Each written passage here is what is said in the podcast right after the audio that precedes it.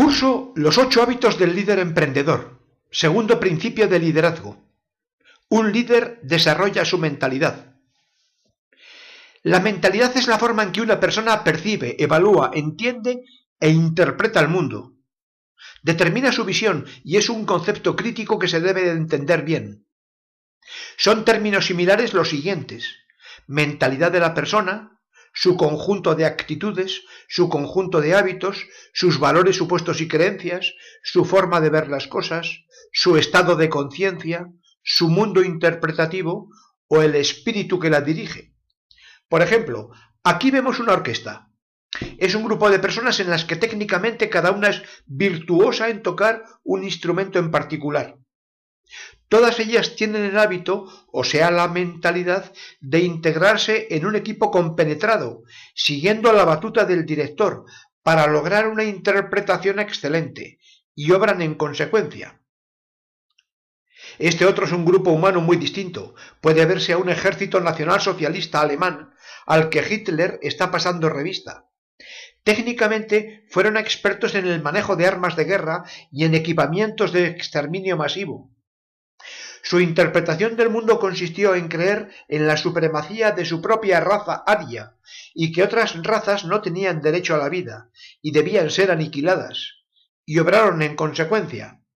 Esta foto es la de un grupo de voluntarios de un comedor de Cáritas que ayuda a gente necesitada. Su técnica consiste en saber cocinar y servir comida a unas personas que no tendrían que comer. Sus valores supuestos y creencias les lleva a ayudar a sus hermanos indigentes, cosa que hacen con sumo placer y profunda satisfacción. Este es un grupo de trabajadores manifestando su descontento por sentirse engañados y explotados. Este derecho es legítimo, aunque su queja podría ser justa o no serlo. La técnica es la más sencilla, salir a la calle decididos y todos juntos, con bandera o pancarta o sin ella, para hacer oír su voz. Nótese que no se trata de que su situación económica sea mala, podría ser mejor que la de bastantes de nosotros. Lo que manifiestan es un sentido de conciencia por el que se sienten unos perdedores, marginados y derrotados ante los problemas de la vida, lo cual les vuelve socialmente peligrosos. Y vinculado a este grupo está este otro, que es el comité de dirección de una empresa, su técnica es la de analizar la estrategia, los procesos, las políticas de retribución o de precios, informes financieros operativos o de mercado y otros muchos aspectos empresariales. Pero la clave está en cuál es su mentalidad, su espíritu y su mundo interpretativo.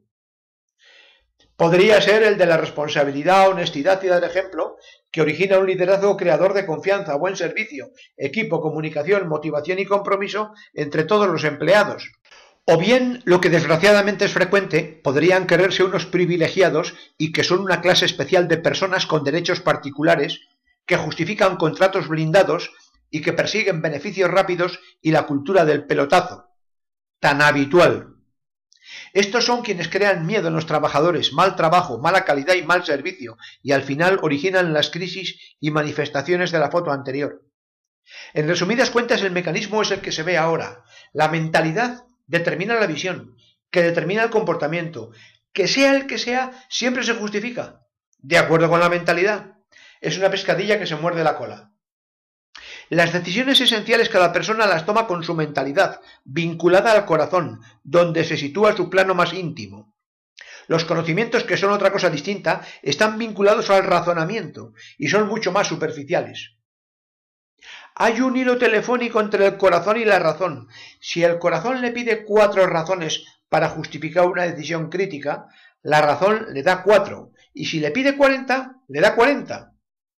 Por favor, piénselo un poco y si es necesario, visualice de nuevo el vídeo. Muchas gracias por su atención.